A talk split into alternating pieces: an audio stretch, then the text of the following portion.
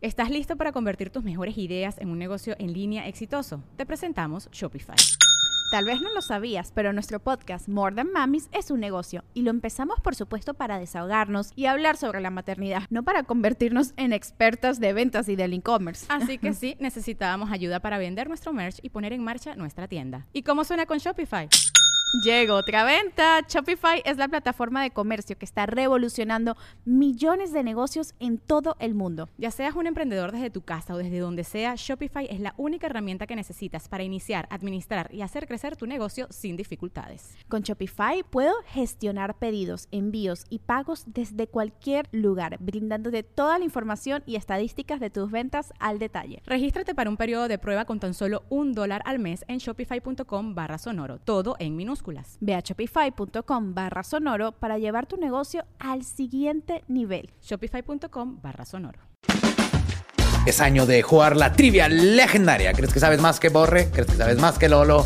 Prueba, prueba, prueba tus habilidades con la nueva trivia, trivia, trivia legendaria de leyendas legendarias. Disponible en Amazon.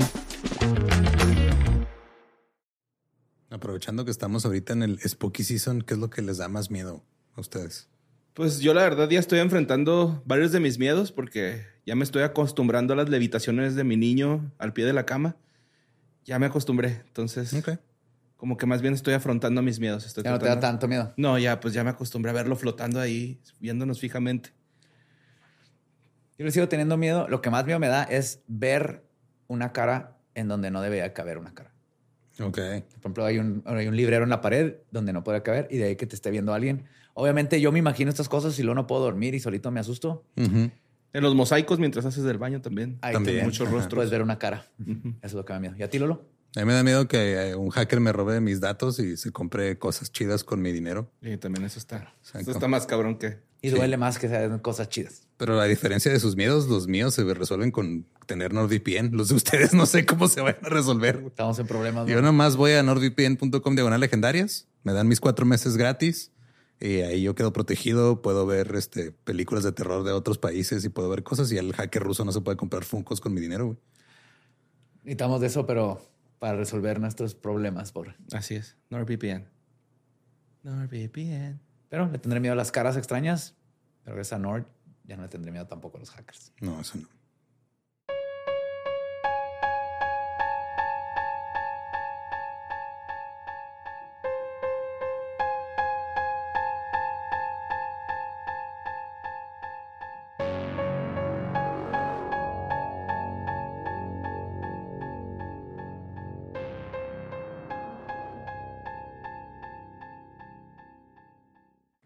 Estás escuchando Leyendas Legendarias, parte de Sonoro y Producciones Sin Contexto. Seguimos en, en octubre. Ya, spooky. Spooky. Season. Ahí seguimos. Si ustedes van todavía a patreon.com de Leyendas Podcast, ahí está el contenido nomás por este mes. Lo pueden ver. Nuestro regalo milagro. Milagro de Halloween. Y recuerden que tenemos todavía los tres últimos shows del año. 2 de noviembre en Señor Tequila en Teotihuacán, Ciudad de México. 17 de noviembre vamos a estar en Austin. Austin, Texas, en el Paramount Theater. 18 de noviembre en Dallas, Texas, en el Majestic Theater. Ajá. ¿Sí lo leí bien? Sí. Ok, En Muy bien. Dallas. Y este son los últimos shows del año. Y hasta el año que entra, a ver cuándo volvemos a hacer shows. Porque Ah, tenemos... Provechen. Qué mejor forma de cerrar Sí, el año. sí es. Y pues los dejamos con este episodio, el episodio 243 de Leyendas Legendarias.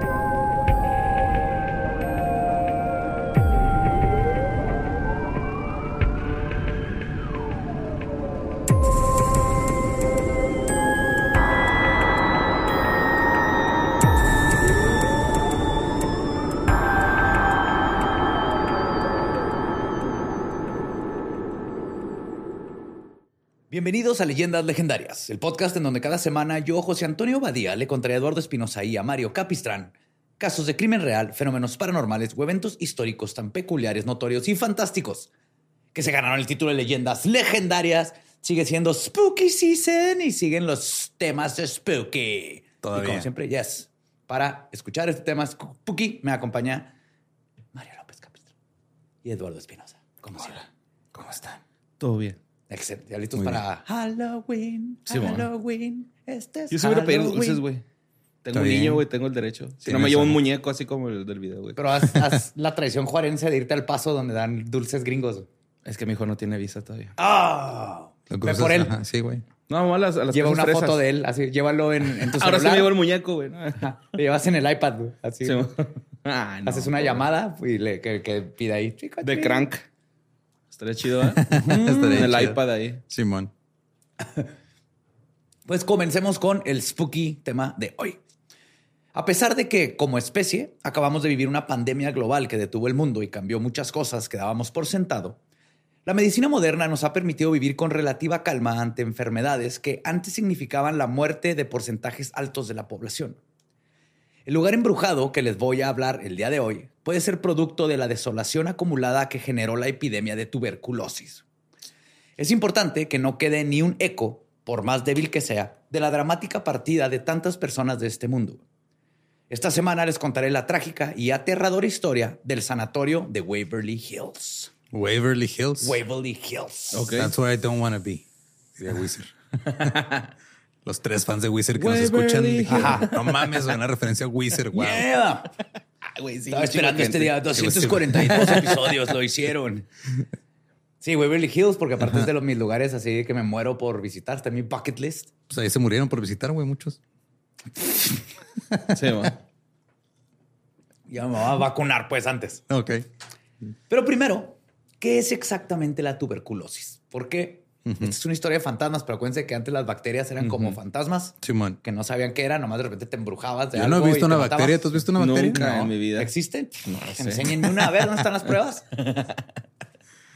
El punto es que la tuberculosis es el enemigo central de aquí y es importante conocerlo porque aparte es bien interesante. güey.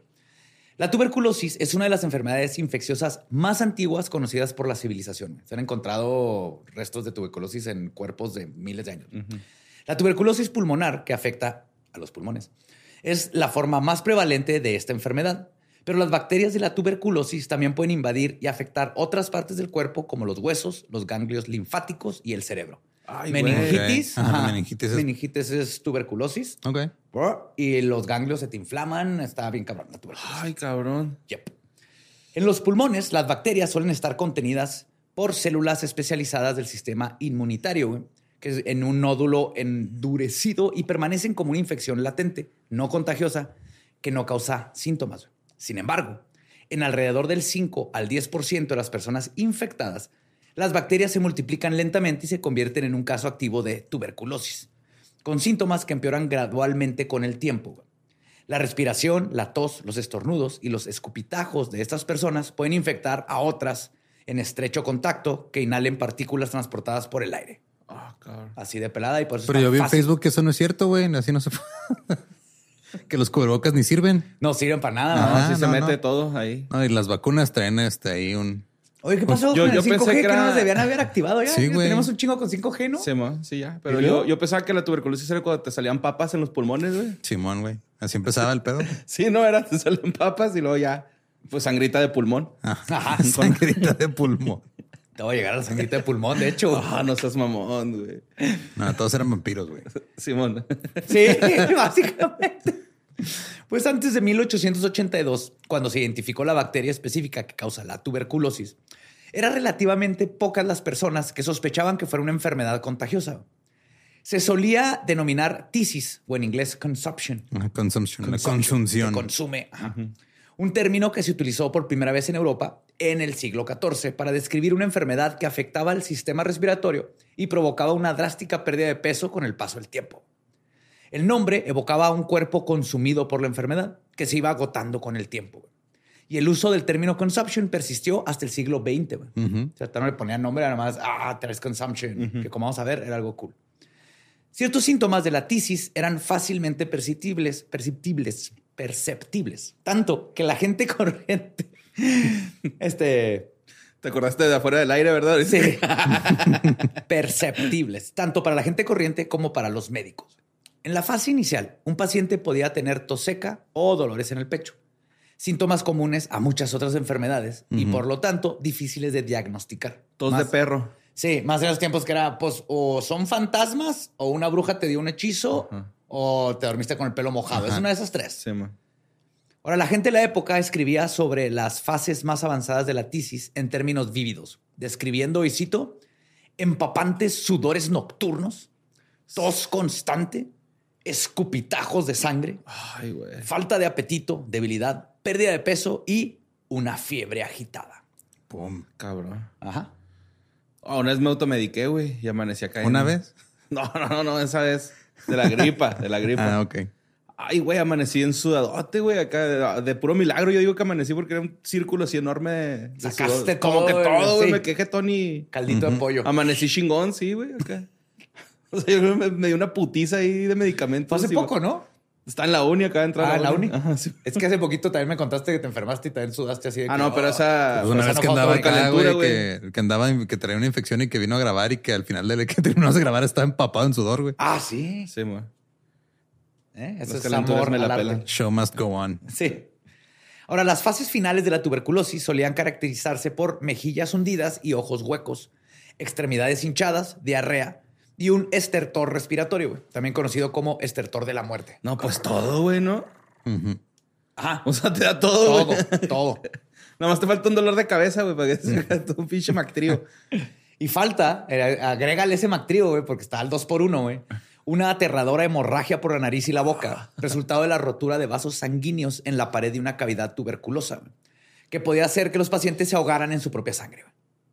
Eso está bien metal. Broncoasfixia. Sí. Sí. ¿Qué es eso de ahogarte en tu vómito? Eso es para posers. Ahógate en tu propia sangre, güey. Eso está Sí, chido. no, güey. no quiero nada. Mientras Sí, pareces en vampiro, vómito, güey. no sí. mames, ni como drogadicto sirves, güey. ¿Sabes? O sea, desde que te moriste por drogadicto, güey, no mames, güey. Sí, está en goth, ¿verdad? Morirte de Ajá, tuberculosis. sí, sí, sí. Es la forma de morir goth. Sí, pues de ahí viene el look, ¿no? Sí, ahorita llegó a eso justamente. Ahora, la tuberculosis fue una de las principales causas de muerte del siglo XIX. Y es- eran los tiempos cuando la enfermedad se asociaba tanto a los ricos como a los obreros e inmigrantes. Nadie se salvaba de poder contagiarse. Los historiadores señalan a menudo como el aspecto del tuberculoso, pálido y demacrado, Sí. con las mejillas sonrojadas. Me faltan las mejillitas. Ponte maquillaje, güey. Nada, sí está ahorita sonrojado. Este, separaba a los pobres de los ricos, porque mientras los pobres estaban sufriendo, muriéndose esta madre, los ricos lo pusieron de moda, güey. Autores y artistas les encantaba el look y le llamaron a la enfermedad la enfermedad estética. Ok. Ah, no seas mamón, Ajá. Entonces tú sabías que alguien rico, alguien era rico porque disfrutaba de verse todo Ya. pinche Kate Moss. Como en los 2000 es que se puso de moda la bulimia, ¿no? Acá. Y en los ochentas, y en los noventas, y en los 2010, y en... Sí, güey. Ay, güey. Pues, podemos decir que estar en tu lecho de muerte nunca fue tan sexy como en los tiempos de la tuberculosis. La tuberculosis fue tan prevalente que es uno de los agentes principales en la transformación de nuestra sociedad. Tiene tanto tiempo con nosotros y ha hecho tantos que no, no tienen idea, güey, cuánto ha moldeado al ser humano y la sociedad. güey. Por ejemplo, fue por esta enfermedad que ahora los doctores cargan con un estetoscopio. Ok. René Théophile Hyacinthe Lanec lo inventó para diagnosticar la enfermedad. Empezó con un rollo de papel para oír Ujú. adentro del pecho. Para escuchar los Y pulmones. depende del, ajá, del sonido y Sí. todo eso, empezó como a hacer sus notas. Y Oiga, sabe que escucho The Cure en sus pulmones. Usted está tísico, compa. Show me, show me, show me. No, compa. Pero es que yo escucho madre. el tucún, tucún, tucún. Esa pinche referencia nomás para los de cancerbero, güey. Disculpa.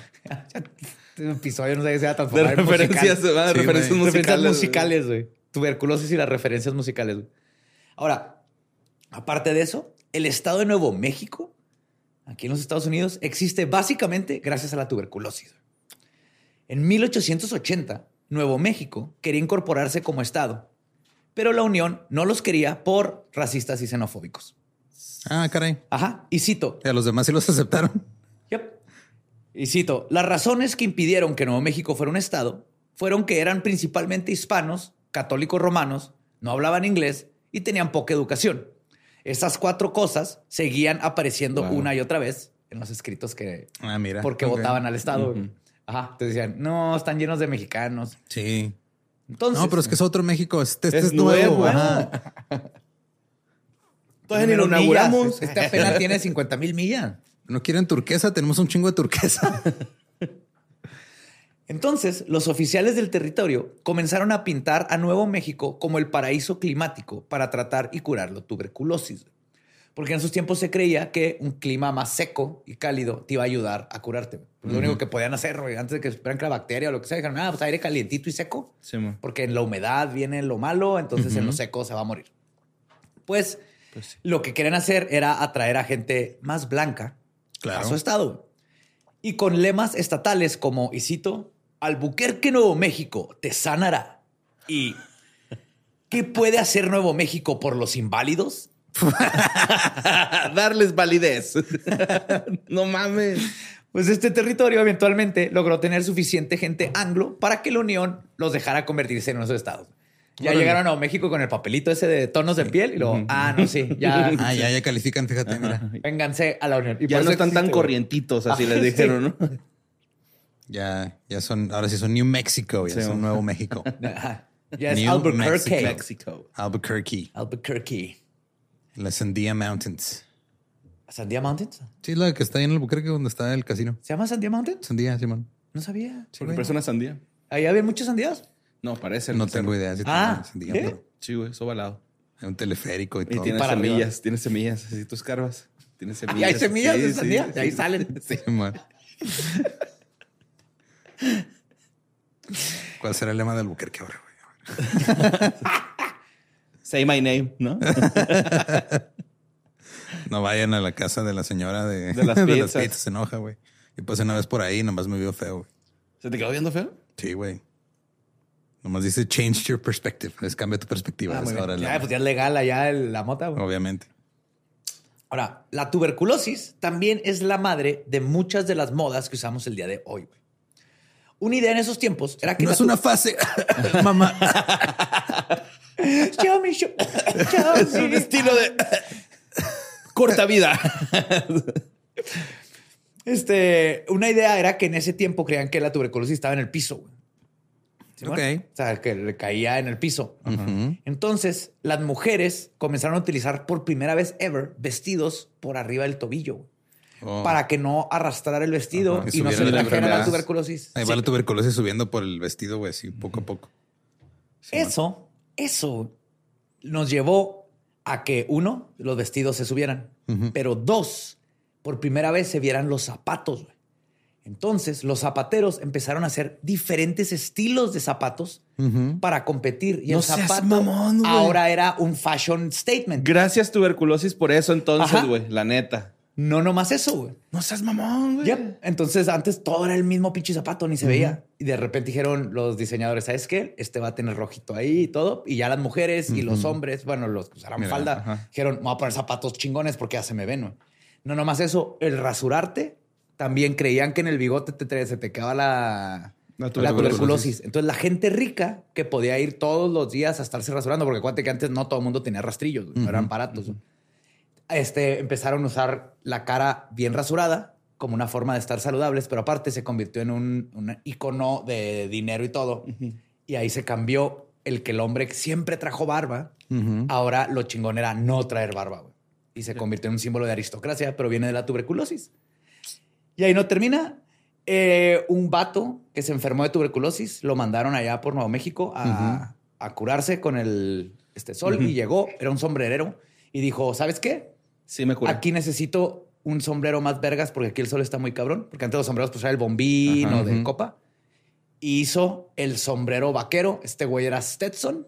No seas mamón. O sea que la tuberculosis es el Beckham de la moda en las enfermedades, güey. Totalmente. De todo, güey. o sea, el sombrero vaquero existe gracias a que un sombrerero le dio tuberculosis. Se fue a un lugar donde dijo, necesitamos sombreros para el sol inventó el Stetson y de ahí viene todo el sombrero vaquero. No, pues qué loco, ¿no? Pinche batillo loco. Sí, está moldeado. Esas son más unas de las muchísimas cosas que la tuberculosis moldeó sin querer o que hizo que sucedieran como el sombrero. Pero en el siglo XIX, los tratamientos para la tisis se basaban en creencias arraigadas sobre el valor del aire fresco, como les decía, una dieta adecuada y el ejercicio suave. Al menos para quienes no estaban obligados a realizar trabajos forzados y no tenían otra opción más que seguir yendo a la mina a sacar carbono. Los tísicos solían quedarse en casa o seguir trabajando hasta la muerte. La mayoría de los hospitales de la época eran públicos o pequeñas instituciones benéficas que atendían a pacientes de bajos recursos que no tenían familiares que los cuidaran o que no podían permitirse llamar a un médico a su casa. Entonces, la creencia generalizada en el valor reconstituyente de ciertos tipos de aire, así como el clima vigorizante de las montañas, alimentó el movimiento de los sanatorios a comienzos del final, a comienzos del final del siglo XIX. Hasta ese momento no sabían que se transmitía por, por las partículas del aire, No. Todavía no. No. No. Creían No, que lo había ideas muy raras sobre la tuberculosis. Sí, creían que lo arrastrabas en el vestido Ajá, sí, lo- del piso. Estaba en el piso ahí tirado. Sí, pues, güey, en México, lo de los tapetitos y ¿Qué? raspar los pies, eso está bien ¿Te dio tuberculosis. tuberculosis? No, Funcionó sí entonces. funcionó. Sí, es cierto, güey. Me dio COVID eventualmente, pero tuberculosis nunca. Sí, Y te dio COVID después de que quitaron los tapetitos, güey. sí, cierto. Creo que sí es cierto, güey, ahora que lo mencionas. güey. Simón. Sí, sí es cierto. Sí, Gracias, llegábamos a, a tapetitos. sanitizarse bien cabronzote el cantón, ¿no? Acá la ISOL, güey. En, en todos lados, güey. Me acuerdo que olía bien rico la ISOL todo el tiempo.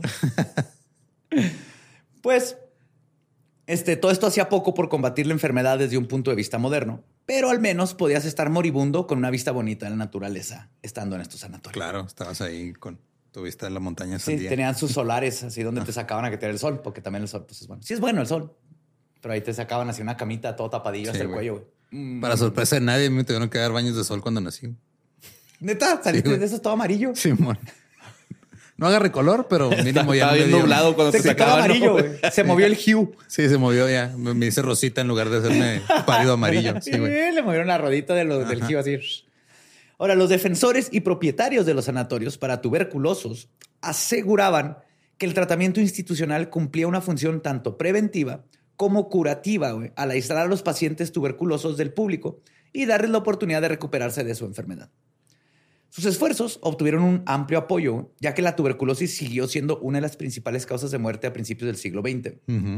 El número de sanatorios para tuberculosos en Estados Unidos aumentó rápidamente de 34 con 4.485 camas en 1900 a 536 con 673.000 camas en 1925. Ok. Un chingo.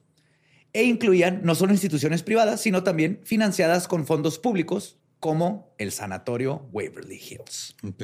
Oh, Yo escuchaba que ahí te robaban el líquido de tu rodilla, güey. tu líquido de pulmón. Sí, güey. Ibas ahí y te lo robaban.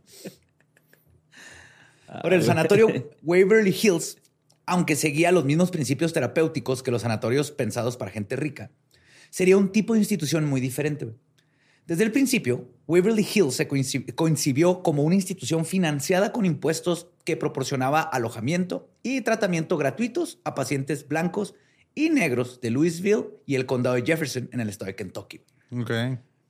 Sí tenían su piso para hombres, piso para mujeres, piso para gente de color, piso para niños, Ujú. pero estaban tratando a gente de color, algo que absolutamente nadie estaba haciendo. O sea, ahí dieron un pasito Ujú. para un lado, no para enfrente, para un lado. Un paso para un lado.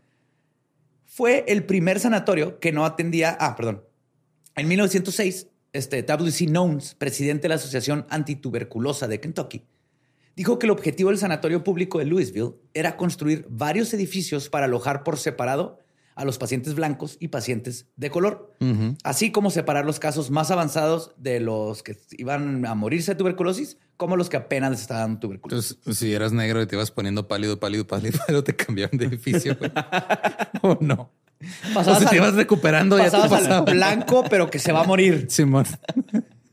Te hacían una superestrella del pop, güey. Sí pasaba eso, güey. Oh, un pinche... Sammy Sosa. With a pink hat. Pues, en enero de 1908, la Junta del Hospital de Tuberculosos compró 126 acres en la propiedad de Waverly Hill, que había pertenecido al comandante Thomas Hayes y a su esposa Georgia Hayes desde 1883. El nombre Waverly procede de Lizzie Lee Harris, una maestra contratada por Hayes para una escuela que creó para sus hijas. Harris bautizó la escuela así por las novelas Waverly de Walter Scott. Es una novela así, considerada las primeras novelas históricas de Estados Unidos y así. Y Hayes adoptó el nombre para su finca porque le gustó. La propiedad estaba situada en el suroeste del condado de Jefferson, en una zona conocida como Valley Station, a seis millas de los límites de la ciudad de Louisville. En su punto más alto, la propiedad de Waverly Hills incluía vistas de la campiña circundante del otro lado del río Ohio. Estaba precioso ahí, como sea todo. Y aunque algunos granjeros se quejaron por la construcción del sanatorio, y era un miedo justificado por miedo a Pues sí. contagiarse, el Es proyecto... se va la tuberculosis al piso, me va a infectar mi maíz. Pues sí, ¿no? Sí, ¿no? Eso pensaban. Ajá, sí, sí. Va a contagiar el agua. Y luego se va a subir por las antenas y se nos va a pasar. Mi tractor se va a contagiar. Este. Está. Sin embargo, el proyecto de Waverly Hills era absolutamente necesario para tratar a los pacientes que no podían costear un sanatorio privado y que iban a continuar enfermándose, pase lo que pase, muriendo y contagiando a diestra y siniestra. O sea, esto ya era un problema de salud pública. Pero si todo el mundo se ve que la solución en ese momento era que pues, exhumaran el cuerpo, se comieran el corazón los familiares y ya con eso se te quitaba el, vampirismo, güey. Sí, Es que eso creían, güey. Yo sí me comería el corazón de alguien, güey. de- tiene que ser familiar De mi familia. Sí, para curarte de tuberculosis. Sí, huevo. sí, güey. Por eso somos amigos. Medicina alternativa, güey. Sí, mo. Tienes que comértelo, tienes que tener un cristal en la bolsa. No le hace. Traje mis cuarzos un chingo de tiempo. Pues los dirigentes sanitarios y los miembros del consejo defendieron la compra como un bien mayor para la sociedad de Kentucky.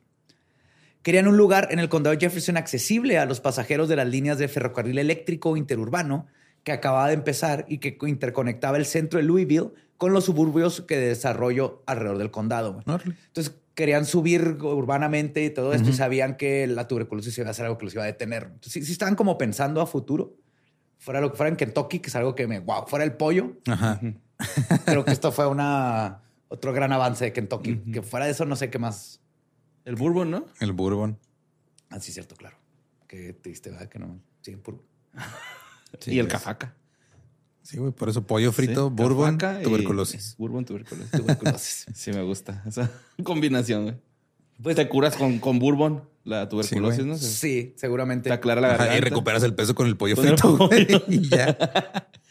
Si te salen llagas, puré de papa y tantito. Sirve como engrudo también esa madre, güey. Ah, te pones la ensalada de, papa, de col en los ojos para relajar. Para las ojeras, güey. Sí, sí, agarras tono. Ahora, también necesitaban acceso y que el ferrocarril no tuviera miedo porque ahí llegaba carbón y un chorro de suministros y cosas así. Pero también querían, necesitaban suficiente tierra para criar vacas, gallinas y tener un huerto, así como una fuente de agua dulce para poder ser casi autosustentables. Y Waverly tenía básicamente todo. Entonces, buscaban, y cito, terrenos atractivos con árboles y vistas pintorescas.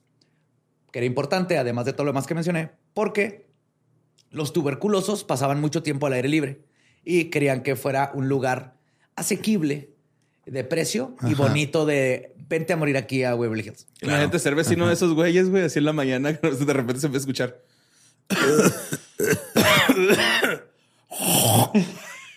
Chingado, ya se despertaron estos. Ahora, el sanatorio original. Así Ay, so- sonaba mi abuelo, mamón. Antes de morir, güey. Sí, yo tenía un vecino que así se oía. güey. Ahora, el sanatorio original constaba de un edificio administrativo de estuco de dos plantas, flanqueado a cada lado por un pabellón al aire libre, cada uno con 20 camas e instalaciones de baño y vestuarios cerrados. El edificio administrativo era el centro de operaciones del sanatorio y era así como el, el lugar que se ve hacia el- cuando llegas. En la primera planta se encontraban los despachos del director médico y el superintendente de enfermeras, un laboratorio, salas de historiales y medicamentos, el comedor del personal médico y de enfermería y un aula para enfermeras. En la segunda planta vivían las enfermeras. Ahora, la parte trasera del edificio estaba ocupada por los comedores de pacientes y empleados, la cocina, el almacén y una cámara frigorífica. Tenías que tener. Claro, tienes que tener tu refri ahí para. Y en el sótano. Los cuerpos, ¿no? También, Ahorita güey. llego a eso. Ajá. Sí, como anfiteatro, ¿no? Cabrón, me, me tripeo. No era anfiteatro per se, pero sí. En el sótano se encontraba cocina, entonces, la ¿va? lavandería. No me dejes así, José Antonio. No, No, no, vale. ahí llego, pero no, no era la Claro. cocina. no era la cocina. No me dejes así. No, ahí llego. Muy bien. Pues bien, ¿no?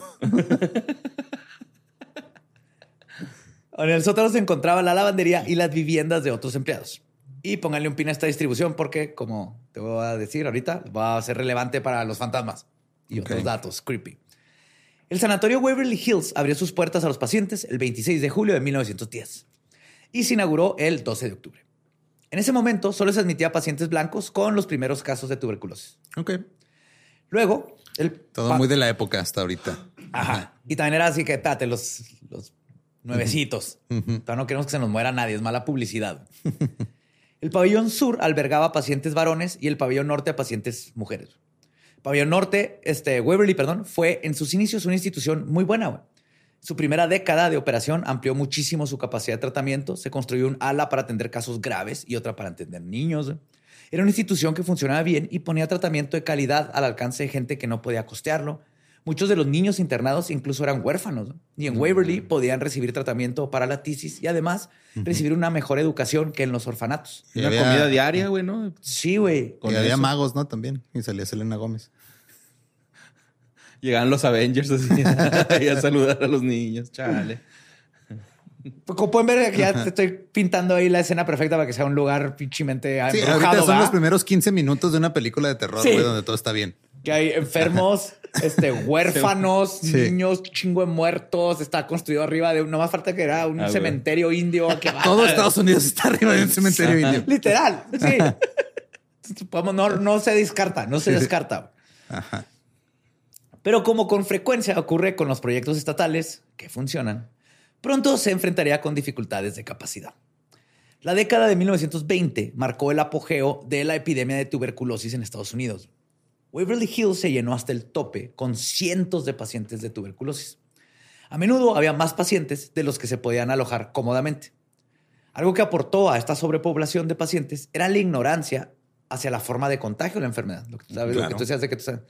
Muy a menudo, güey, los familiares que llevaban al enfermo a Waverly terminaban como pacientes ellos mismos Sí, porque se contagiaban durante el viaje. Sí, claro. Sí, ah, sí, mijo, este, tósame la cara para darle la bendición. Te beso de despedida, ¿no? Sí, entonces vamos a llevar a mi hijo a Waverly y luego, ¿sabes qué? Pues nos quedamos toda la familia, güey. Ya venimos Ya. todos enfermos. Y ahí tiene otro significado la canción de beso en la boca, es cosa del pasado. O sea, entonces, Chale. Si puedo llevar a mi hijo, te tenían ahí, sí, aquí tenemos una cama y de repente necesitas tres o cuatro porque los papás y la hermanita también ya están contagiados en el tren. Oh, man. Pues en ese momento se estaban explorando varios tratamientos experimentales para combatir la tuberculosis. Ah, es que no les había contado, falta en la parte de para hacer cosas este, paranormales, los tratamientos.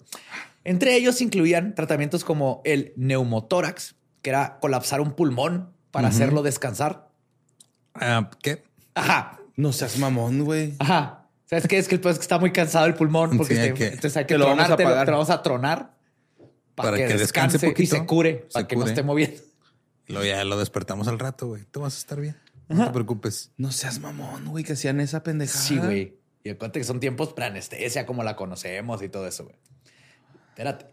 La toracoplastia, güey, o tora- toracoplastía, que es la extirpación quirúrgica de las costillas, güey.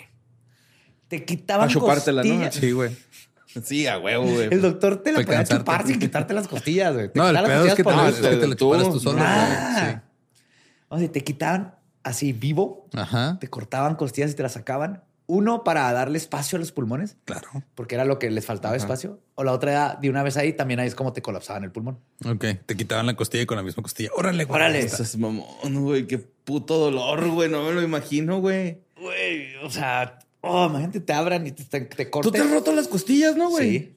Es el dolor más horrible del mundo. Es, yo tengo un, un este. ¿cómo se llama? Umbral del dolor. Umbral del dolor muy alto y la costilla es de lo que más he sufrido. No me podía poner camisas. Me acuerdo que gritaba así de. ¡Ah! Y que los vecinos han de pensar no sé qué. Eso que nomás levantar el brazo para ponerme una camisa era insoportable. No mames. Ahora, me falta, güey, porque está también el neumotórax artificial, que era la inyección de aire directo en la cavidad pleural, Una agujeta y era de... Ahora, compa. Y aquí esto es sin llegar... Vas a haber que- sentido chida, ¿no? Es algo que- Sí. Y este, todavía, o sea, aquí todavía no tenían lo que es el pulmón, the iron lung, o el pulmón de hierro, güey. Porque ese sí funcionaba, pero si no sé si has visto, todavía ahí en, este, modernamente se, todavía se usa. Simón. Es como una cámara de hierro donde nomás sale tu cabeza y respira por ti, güey. O sea, hace vacío, entonces forza que se abran tus pulmones y se cierren. Simón, pero no sí, puedes sí. salir de ahí, nomás está tu cabecilla. Hello. pues Estos tratamientos solían ser. Como Johnny Five, ¿no? Andas ahí. Pues no podemos- ¿Vives en esa cama? güey? Nah, ¿En ese cuarto? no, eso no es vida, güey. No. Ahora, estos tratamientos obviamente solían ser increíblemente dolorosos y tenían tasas de éxito, voy a decir inconsistentes, por no decirle este, pésimos. Entonces, si hervías un chingo de limones. Con a- canela. con canela no te ibas a curar. Aparentemente no. Ok. Al menos que te quitaran las costillas y tronaran un pulmón para Ah, que te descanse. tienen que hacer el pipí, ¿no? En un pie o algo así. Más, más, es más para medieval. es para quitarte la tuberculosis de los dedos, que te da comezón. Entonces, si le compro ivermectina a un compa que lo anda vendiendo, porque güey tiene una caballeriza y le sobra, no me voy a curar. Solo hay una forma de averiguarlo. Ok. sí, sí, sí. ¿Tiene una caballeriza? Pues no sé dónde lo saca, güey, porque tenía tanto ahí. Esa madre es para caballos, ¿no? Sí, ¿no? No sé, güey. Pues además marcaban el fin. ¿En qué estaba? Sí, que los. Este, pero todo esto marcaba el fin de la tuberculosis como una enfermedad romántica, güey. Ahora, su posible tratamiento implicaba tanto carnicería como cualquier enfermedad venérea de esos tiempos donde te rebanaron un pedazo de cuello para reconstruirte la nariz, como con la sífilis. Entonces ya no estaba chido ser goth. Tuberculoso. Porque te iban a romper las costillas o tronarte los pulmones. Pues en esa década se registró una alta tasa de mortalidad en Waverly Hills. Why? Oh, I don't know. ¿Quién sabe, güey? chingo de gente contagiada más un chingo de. No, todo es este, una conspiración, güey. A ver, o sea, yo una vez pasé por ahí y no vi los cadáveres. Es para ¿Dónde tener los están los pedos muertos? alienizados. ¿Dónde están los muertos? ¿No estaban ahí, güey? ¿No es cierto? Ay, güey. Pues ¿Estaban todo bailando todos? Todo esto debido a la gravedad de la enfermedad y a las limitadas opciones de tratamiento. Entonces, esta situación llevó al sanatorio a proponer una operación, el ahora, este, en operación, perdón, el ahora notorio, este, el lugar más notorio, perdón, y tenebroso de toda la propiedad, el túnel de la muerte. No. A ver, voy a lo que me Creo que el problema de branding ahí de inicio, o sea, como De que... hecho, en inglés es the body chute. The body como, chute, Ajá, el tubo de cuerpos, pero se llama chido túnel de la muerte. Ok. De Body todos modos, Chute. Ahora, era de como esos de cuando llegas así a un lugar y agarras un tubo y luego le presionas un botón y se va así. Pa- presión de aire. Güey, estaría bien verga si fuera uno de esos. No mames, qué chingón estaría, güey. Pero qué culero enterarte. No mames, ahí va Johnson así. Ah, me debe Sí, no dinero. mames, me debe un chingo de feria ese cabrón. No, su función era sacar discretamente a los pacientes fallecidos de las instalaciones sin angustiar a los demás pacientes. Ok. A pesar de sonar muy siniestro, era una idea que tiene sentido si pensamos en lo necesario que es mantener la calma colectiva en un lugar donde algo como un motín podría ser fatal y aumentar el estrés de los pacientes no haría, este, no ayudaría mucho. Creo que se te amotinen unos tuberculosos, o sea. Se te cansan en corto, güey. van a tuberculear la cara, güey. Se van a bofear, güey. Se van a bofear en chinga. Sí, güey, van a... Corres en círculos. Sí, güey, se bofean. No, si querían pues, el, el que tuvieran el ánimo, ¿no? Porque sabían así como que por eso lo sacaron al solecito, tratan de hacerlo lo más cómodo que se pudiera. Pero entonces yo me lo estoy imaginando como un tubo de esos donde echas la ropa sucia cuando en esas casas que tienen dos pisos la- y que caen directo así. No, no, no. Entonces eso es como un túnel. Ok. Si ahí nomás avientan ahí a Johnson, güey, cae acá. O sea, que, que se Una- le quiebre algo después de muerto, pues ya qué, güey. Pero espérate, No espero. Porque si la idea de ese túnel que te estás imaginando, de un túnel subterráneo cuya función era básicamente hacer una pasarela mortuoria de cadáveres, no es suficiente gasolina de pesadillas. Resulta que antes de transportar a los fallecidos por el túnel, colgaban los cuerpos en el sótano a la entrada del tubo de cadáveres o el túnel de la muerte y los abrían como venado, así de esternón, de este, Hasta el ombligo. ajá, de abdomen a esternón, de ombligo a esternón, para desangrarlos. Esta barbárica práctica la hacían porque se suponía Que debían dejar salir la sangre infectada de tuberculosis, porque era lo que te iba a infectar. güey. Claro. Entonces los drenaban para que luego que los estuvieras moviendo no te pudieras contagiar de tuberculosis porque ya no traen sangre que contagiarte. No seas mamón, güey. ok. Ajá. Entonces, antes de eso, primero los des- desmadras el cuerpo del güey que se acaba de morir. güey. El tufo, güey. El olor cadáver, güey. Ahora, el túnel de 160 metros de largo tenía un sistema de rieles que conectaban al primer piso del edificio principal con el sótano. Originalmente se había construido para poder meter carbón y suministros en invierno, que se congela bien cabrón. Pero eventualmente se transformó en el último recorrido que los pacientes harían antes de ser entregados a sus familiares, incinerados o, lo más común, enterrados en una fosa común. Y muchas veces este, ahí había un lugar donde los podían enterrar, pero se congelaba el lugar porque hay temperaturas de bajo cero y todo. tenían que dejar los cadáveres ahí en el sótano donde los desangraban y ahí se congelaban porque no podías escarbar porque está congelado a la tierra, güey. Ahí estaban congeladillos y luego ya después los sacabas. Estaba acabado. y feo. güey. Pues la sobrecapacidad del sanatorio comenzó a hacer duros estragos económicos y el financiamiento estatal no crecía con el tamaño de la emergencia. Por suerte, la comunidad de Louisville se unió en torno a Waverly Hills, proporcionando suministros, alimentos y otras ayudas tanto a los pacientes como al personal. Y a menudo se celebraban actos para recaudar fondos para ayudar a mantener el sanatorio. Y aunque se hicieron esfuerzos para tratar a los pacientes tuberculosos, la enfermedad seguía siendo un importante problema de salud pública. Y la falta de tratamientos eficaces o reales significaba que muchos pacientes se enfrentaban a la muerte segura. Y todo esto iba a empeorar mucho más antes de que mejorara. El tuberculosis fest no funcionaba. Ponían ahí a bandas locales a tocar afuera, güey. Se subía un güey a se subía un güey a dormir tres días en una torre, güey, y llevaban juguetes. Eso ya no lo hacen, ¿va? No. Bueno, ya no me ha tocado. Sí, pero ya nada más tienen los centros de acopio donde vas y donas juguetes, pero ya no se suben. Necesitamos juguetes no bélicos, agujas para perforar pulmones. y aceite para las llantitas del carrito del tubo de la muerte. Y unos cuchillos de carnicería porque les gusta comer carne mucho a los tuberculosos. un, weirdo. Y, y, lubricante, por favor. mucho lubricante. Pues hasta bien entrada la década de los 30, Waverly estaba abarrotado de personas muriendo en todo momento. Son los 30. Era un espacio de tragedia continua. Pero al ser autosuficiente, muchos pacientes solo convivían con otros pacientes y era normal que se formaran relaciones muy estrechas. Por lo tanto, también era normal que la gente siempre estuviera de duelo porque la tasa de mortalidad era mucho más alta que la de un hospital promedio. Miles de personas murieron en Waverly Hills. Fueron tantas que ni siquiera existe un número exacto. Los récords están de la fregada, casi no hay récords, pero se supone en récord que en Waverly Hills se murieron 63 mil personas. No mames. Pero se cree que fueron más de 123 mil. Como clínica de IMSS. pues sí. Ahí, van.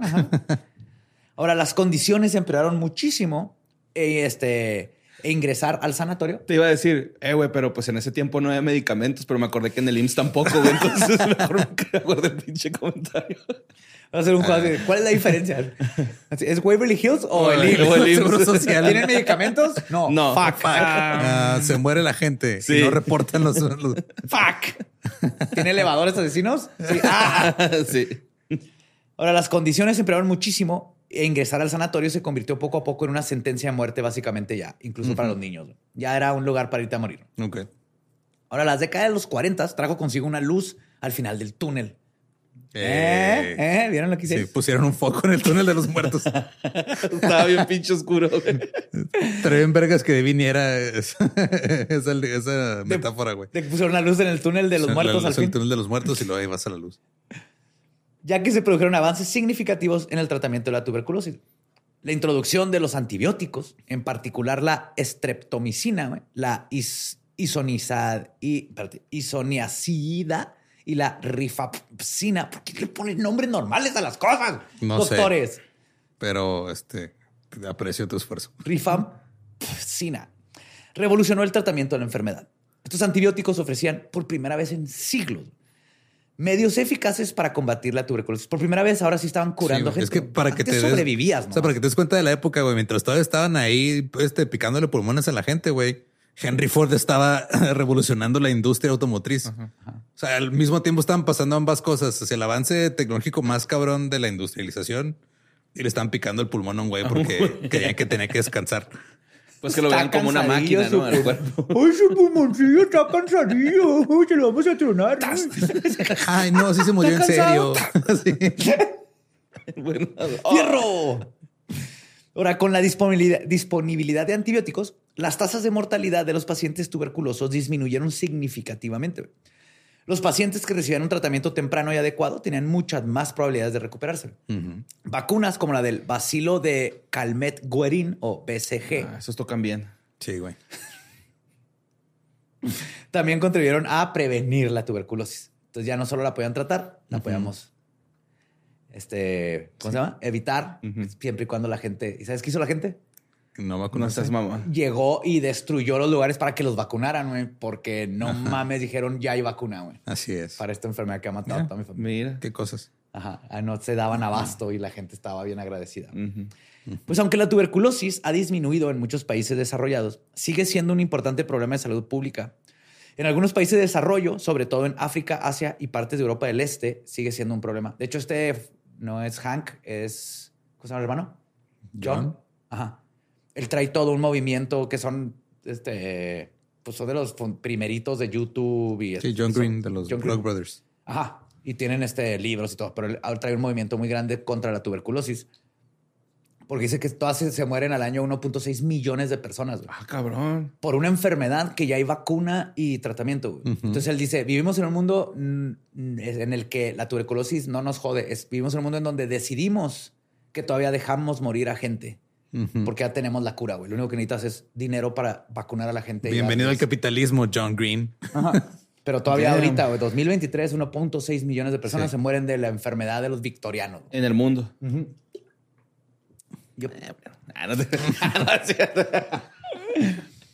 Pues factores como la pobreza, la malnutrición y la propagación de cepas de la bacteria resistentes a los fármacos, fármacos contribuyen a la persistencia de la tuberculosis. Pero aquí, de todas maneras, el verdadero terror de este episodio es saber que existe la posibilidad latente de que la resistencia a los antibióticos nos vuelva a poner en una situación similar a la que ya conocemos, porque es una enfermedad que se podría erradicar como el sarampión. Pero mientras esté viva y 1.6 millones de personas se mueran y se contagien, porque se contagian más, va evolucionando y va cambiando. Simón. Entonces, va a subir de nivel la tuberculosis. Ajá. No nomás sí es pensar en esas personas que se enferman. Es pensar en que cada vez que sobrevive una de esas bacterias, aprende. Pues en su peor momento, una de cada siete personas en el mundo habían contraído tuberculosis. Una en cada siete, güey.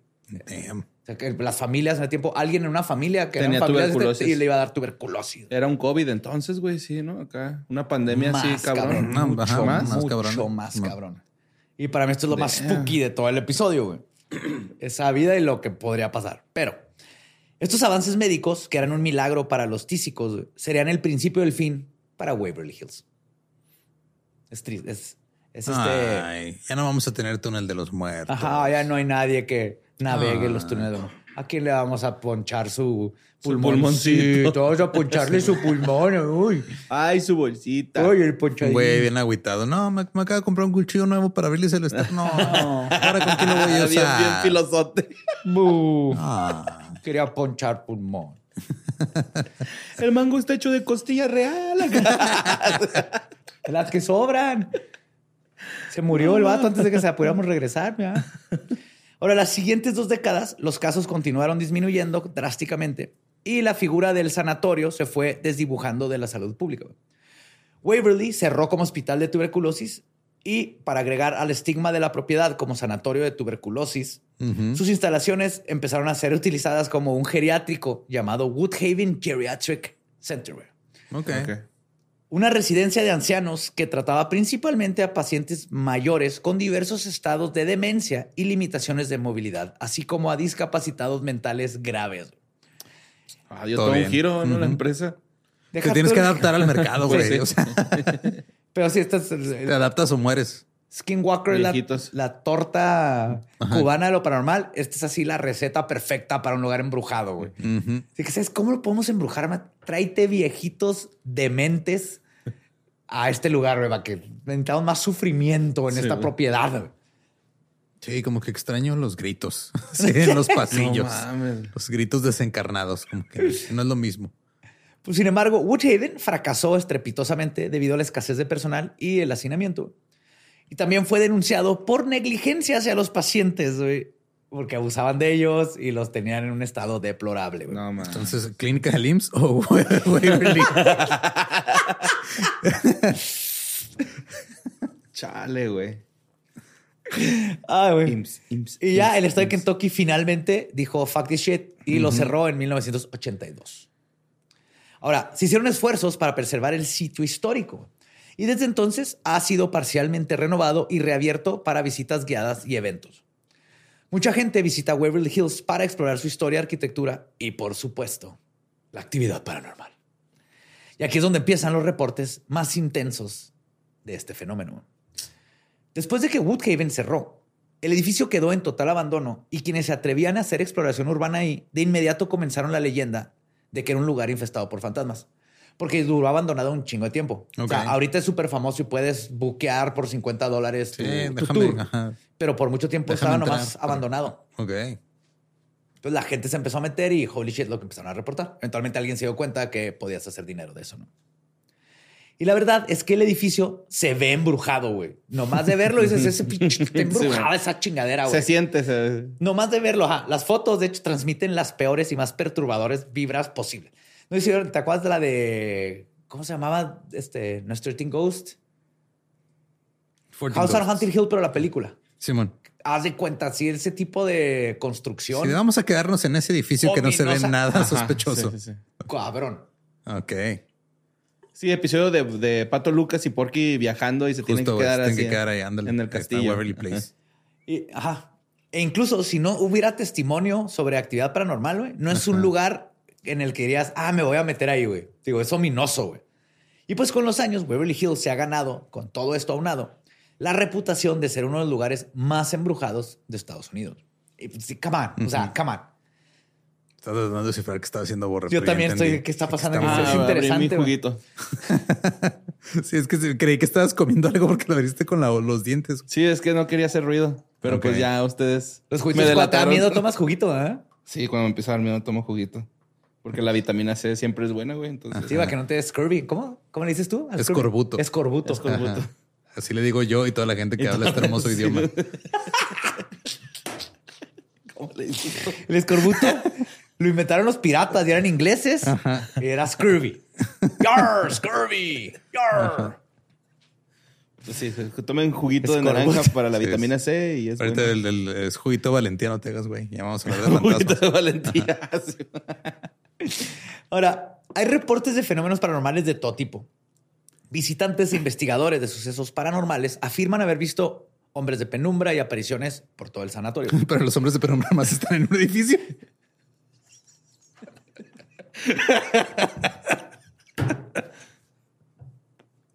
Hombres de penumbra.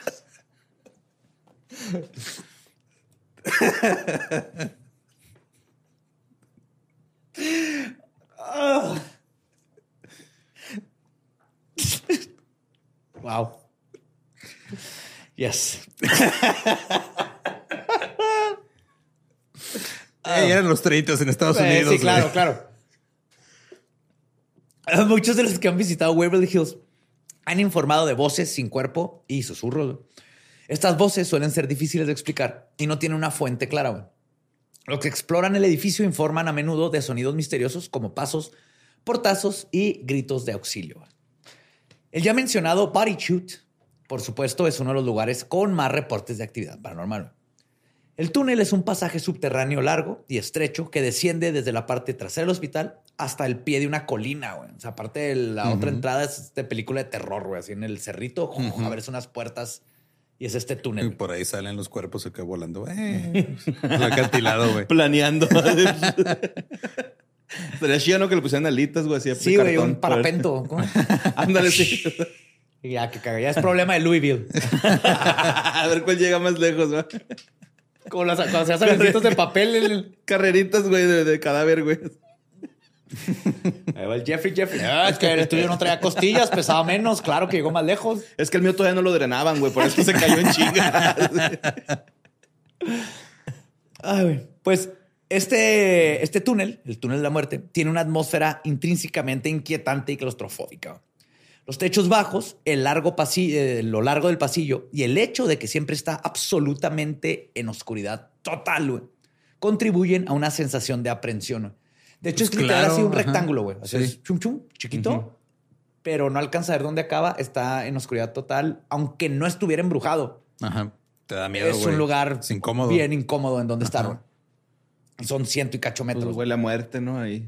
Ahora no sí. mames, 123 mil dijiste ahorita, más o menos. Así 160 y tantos mil. No mames, es un chingo, güey. Ahora, la reportera Shelley Silverstreet describió su visita al túnel de la siguiente manera. Y cito, mientras caminábamos por los desolados habitaciones y pasillos del sanatorio abandonado, me encontré experimentando una mezcla de escalofríos y tristeza. Este es considerado uno de los lugares más aterradores de la Tierra, pero a mí me pareció más triste que aterrador. Si bien muchos pacientes que vinieron aquí se recuperaron, miles más salieron por el tubo de cuerpos, junto a la entrada principal. Tanta muerte parecía haber impregnado de melancolía las paredes de Waverly Hills. Ajá. Pues la actividad paranormal en el body shoot incluye sonidos extraños, voces, puntos fríos, apariciones y otros fenómenos inexplicables. Parecería que el túnel, este, como es un lugar de tristeza, angustia y todo lo que se acumuló ahí, dio un spot perfecto para actividad paranormal, particularmente horrible y mucho más activada que en el resto del edificio, embrujado o no. Ahora, los visitantes informan a menudo de bajas repentinas y drásticas de la temperatura en varias zonas de Waverly, no nomás en el túnel.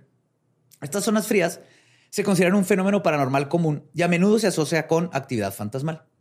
Y este es buen momento para hablar un poquito sobre el fenómeno, que básicamente una zona fría o un cold spot, como le dice, como le dice su nombre, como le dice su nombre, perdón, son áreas en donde la temperatura es mucho más baja que el aire que lo rodea. Pero al grado O sea de que, que, o sea, parece, o sea, es como si de repente aquí en el centro de la mesa nomás Ajá, está frío, es lo no, que más decir, no. Mueves la Ajá. mano, aquí está frío en tu mano, pero hace así y ya no. Sí, y, está como. Son ajá, corrientes de aire. o- no, esa es la no, no diferencia. son corrientes de aire, nomás se queda fija Está ahí la fijo. zona. O sea, la corriente pasa. Esto es como si ahorita le haces así, está frío. Frío, nomás Ajá, aquí. pero no se siente una Y corriente tiene de como ¿Y en el, en túnel es eso? ¿De la muerte? ¿Dónde es? En es muchos donde hay lugares, muchos, pero en, en muchos lugares aparece. Pero en Waverly Pues está lleno. pero el, el túnel tiene varios. ¿Qué tiene? Por eso un ducto. no tiene corrientes de aire, sí está cerrado. Pero una cosa es corriente de aire y otra cosa es, o sea, te digo, porque a mí me metes la mano, se siente frío y luego la levantas y acá ya no está frío. güey. Es como si fuera Ya. un espacio así nomás. Güey. sí, como un cuadrito, un cubo en Eso el es lo aire. que lo hace un constante. De hecho, ahorita llevas, ajá, justo. Ajá. Ahora, la teoría postulada por los investigadores paranormales es que las apariciones sanguigelean, Ujú. son, esa palabra la Sangui- acuñé. ah, sanguijuelean. Sanguijuelean Sí. la energía térmica a su alrededor al momento de manifestarse, güey. Entonces, por las leyes de termodinámica, ahí hay un cambio de temperatura, temperatura. en lo que se balancea todo y por eso sientes ese espacio frío. Y este, sí. Y no cualquier frío que se sienta, como tú decías, en el ambiente es un cold spot. Este fenómeno tiene particularidades muy específicas, como dos, o que no se mueve o que se mueve. Ok. O sea, puedes que metes la mano hasta el spot y luego acá y está de este lado y ya no está aquí. Pero sigue sintiendo ahí el en frío ese... acá, pero no, no Es- se mueve como una corriente de Ya, aire. O sea, Eso es. cambia de lugar, pero no se mueve como aire. Ándale. Exacto. Exactamente. Y aunque no sabemos aún si, o sea, no científicamente, obviamente, si verdaderamente hay una correlación entre este fenómeno y el fenómeno paranormal, su existencia ha sido medida y documentada en varias ocasiones y precede por lo general a un evento paranormal de otra índole, como una aparición, movimientos de objetos o personas de penumbra. Digo que se ha documentado porque se han tomado Temperatura mediciones, y temperatura y, dices, güey, aquí Ajá. está 8 o 10 grados más frío que aquí, así literal, de aquí a aquí. Y está nomás en este espacio. Pero digo que no es corriente. ¿Te pasó? Chimo, Entonces sí es el mini split. no está apagado. ¡Oh, güey! Pero es que prendí el de atrás. Ah. Pues regresando al sanatorio, algunos investigadores paranormales han grabado voces y sonidos inexplicables en sus equipos de grabación, como lo que nos ha pasado a nosotros.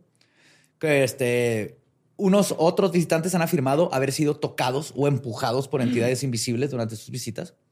Y esa es la vibra general del lugar. güey. Pero también tienen sus apariciones estelares. Tienen ahí los este, Sus headliners. sus acá. headliners. No seas mamón. Sí, sí, como en Las Vegas, ¿cómo se llama cuando te quedas de ahí? Ya sus, pues sí, güey, sus este, estancias. Como Katy Perry, ajá, Sí, ya, man. de estancia. Como Adele.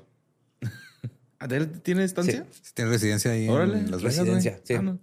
De hecho, tienen sus ajá, fantasmas re- de- recurrentes, güey, que ya son parte del atractivo, de hecho, el sanatorio. Una de las apariciones fantasmales más conocidas de Waverly Hills se conoce como The Creeper. The Creeper. The Creeper. Que no hay una este, traducción así, pues como el creep. El And Creeper. I'm a creeper. Pero tiene que ver con el, el rarito extraño Ajá. que está nomás creeping, como ahí, ahí atrás haciendo El cosas. rarón. Más o menos, pero sí es que no hay. no suena palabra. chido, No, nada no. chido. No, porque aparte creep tiene esta connotación de El que extraño. no lo quieres ahí. Pues se dice que esta entidad se manifiesta como una figura sombría que se arrastra por las paredes y los techos. güey. y a veces tiene forma, ah, o sea, es así como una masa negra o a veces está nomás así su silueta. güey. Es R. Kelly. Sí, justo donde se aparece ahí, este, pero ahí son este hotspots porque es y huelen a pipí. Ah, la pipí. sí, está calientito. Sí. Pues quienes dicen haberlo visto aseguran que se comporta como una cucaracha cuando le apuntan directamente a la luz con la linterna. Sale a madre. Sale a madre. Le dicen así porque como buena persona de penumbra, muchas veces es visto simplemente observando desde la penumbra, güey, Ujú. viéndose más oscuro que la oscuridad que lo rodea. Entonces, por eso es el creeper. O sea, volteas y está como viéndote así por la puerta, güey. Y Creeping. sin disimulo. Siendo un fucking creep. Ajá. Uy, qué Y luego ajá, le echan luz, no está. Y de repente pasa como por el techo así. ¡fum! Sí, está. Si te cagas, güey. Si te cagas. No, claro, güey. Sí, sí. Ahora, un guía de los tours del sanatorio cuenta su experiencia con el creeper. No te cagas y ay, aquí se apareció un shit spot. No fui yo. güey. no fui yo, fue el fantasma. Caca fantasmal. ¿Existe? Debe de. Debería. Ay, debe haber- Hay ectoplasma. Y hay no. olores fantasmales también. Ok. Entonces, tal vez ahí puede haber olor de caca cuando no hay caca. Así como este. Ah, no sé. Güey, no Yo dudé acá. ni por un segundo que lo fueras a hacer. güey. No sé si eso te hace sentir bien o mal, pero quiero que sepas, No, pues, vi- borre que no dudé ni por un Lo segundo. que hice lo muy realista, güey. Lo hice con toda la intención de hacerlo. Te digo que un, gu- un- un guía de los tours dice, y cito, la primera vez que me encontré con la, este, con el creeper, estaba saliendo por la puerta de la izquierda. Mientras guiábamos a un grupo de turistas, estábamos a punto de tomar un descanso en la azotea. Todos acababan de terminar el recorrido por la habitación 502. Ahorita llego eso. Y entraron a la sala que se ve en la foto y que conduce al patio de la azotea.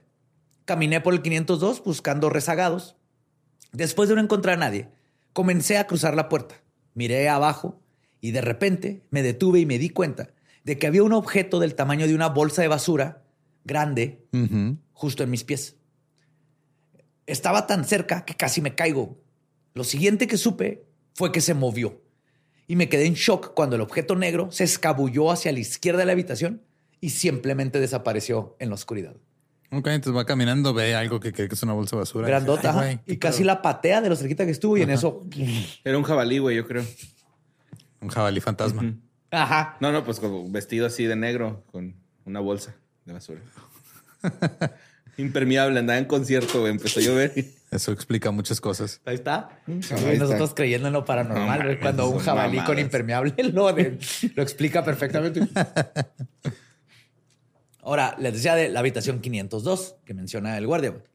Esta habitación en Waverly Hills a menudo se considera uno de los lugares más embrujados del sanatorio. Ya del sanatorio, no, porque el túnel es el número uno, pero el sanatorio.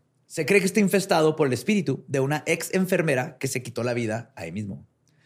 La leyenda no tiene manera de comprobarse, pero cuenta que en los años 50 una enfermera quedó embarazada de un médico casado, IMSS o Waverly. Uy, híjole. Al no querer vivir con esa vergüenza, se colgó del tubo de la regadera dentro de su habitación. Y su cuerpo no fue encontrado hasta casi 12 horas después cuando terminó su turno y fueron a buscarla. Los visitados, los visitados, los visitantes han informado de actividad paranormal, incluidos ruidos inexplicables, apariciones y una sensación general de inquietud.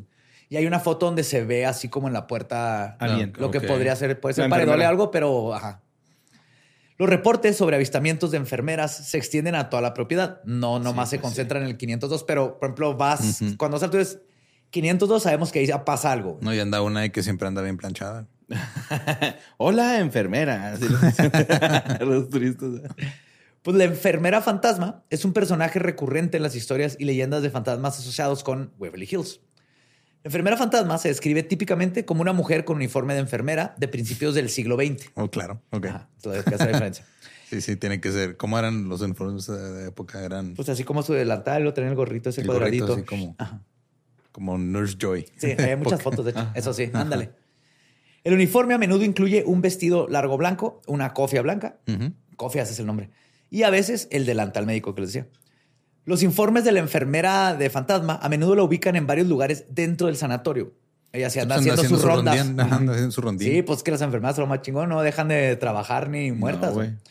se le puede ver caminando por los pasillos, moviéndose como si siguiera atendiendo a todo mundo o simplemente parada en la habitación. Entonces, una habitación está ahí Ay, Este pendejo otra vez quiere gelatina. ya le dije que clonazepam todavía no se inventa.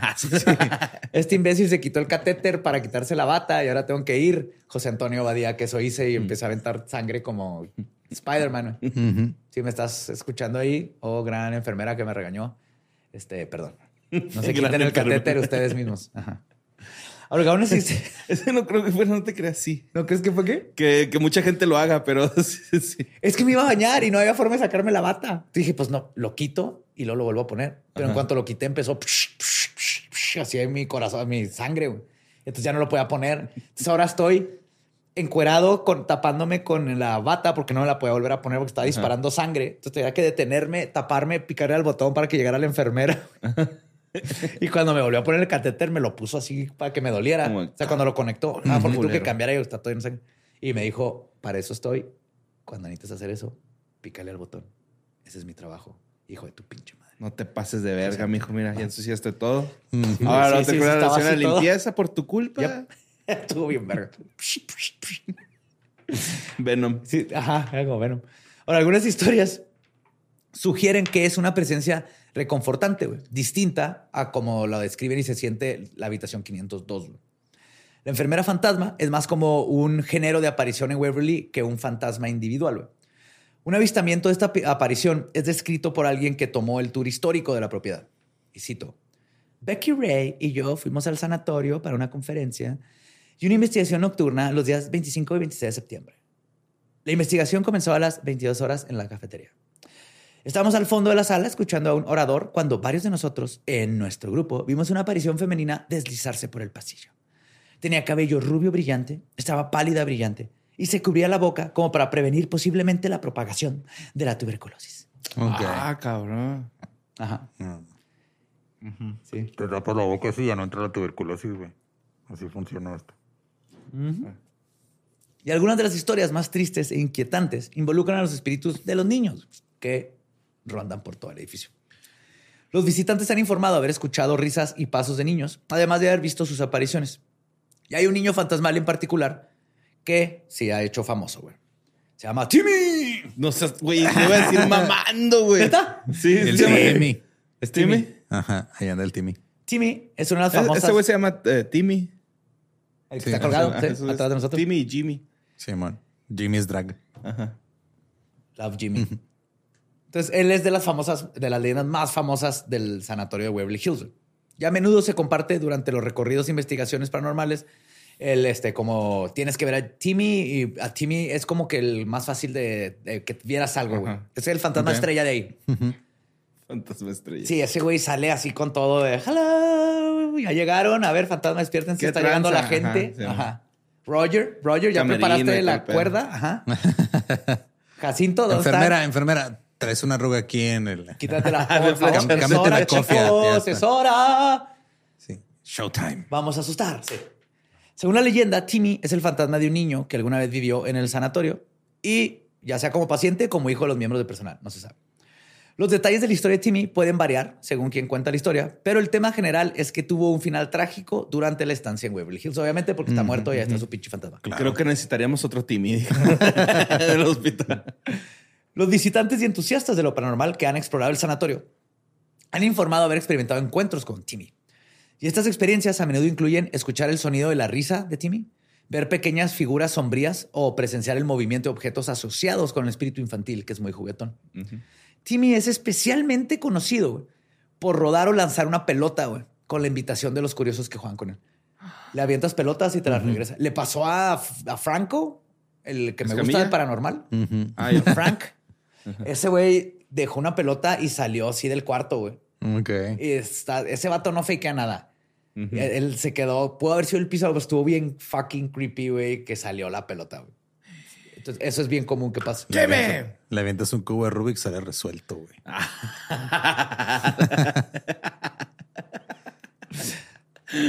un Jenga, ¿no?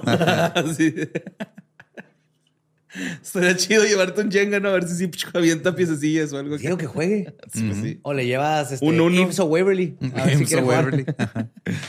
Ahora, nadie lo describe como una presencia sombría o negativa, pero sí es inherentemente triste al tratarse de un niño pequeño muerto. Pues eso se piensa. A lo mejor ya era un adulto, ¿no? No, es un Era niño. una persona pequeña. Se ve, lo han visto. A lo mejor es un jabalí disfrazado de niño. Ajá. Con su basurita y de enfermera también. Porque quiere pagar menos en el cine, güey. Sí, Sí.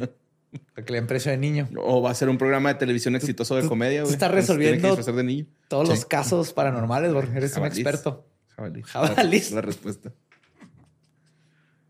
Jabalíes disfrazados. Este, también encontré una experiencia sobre Timmy, güey.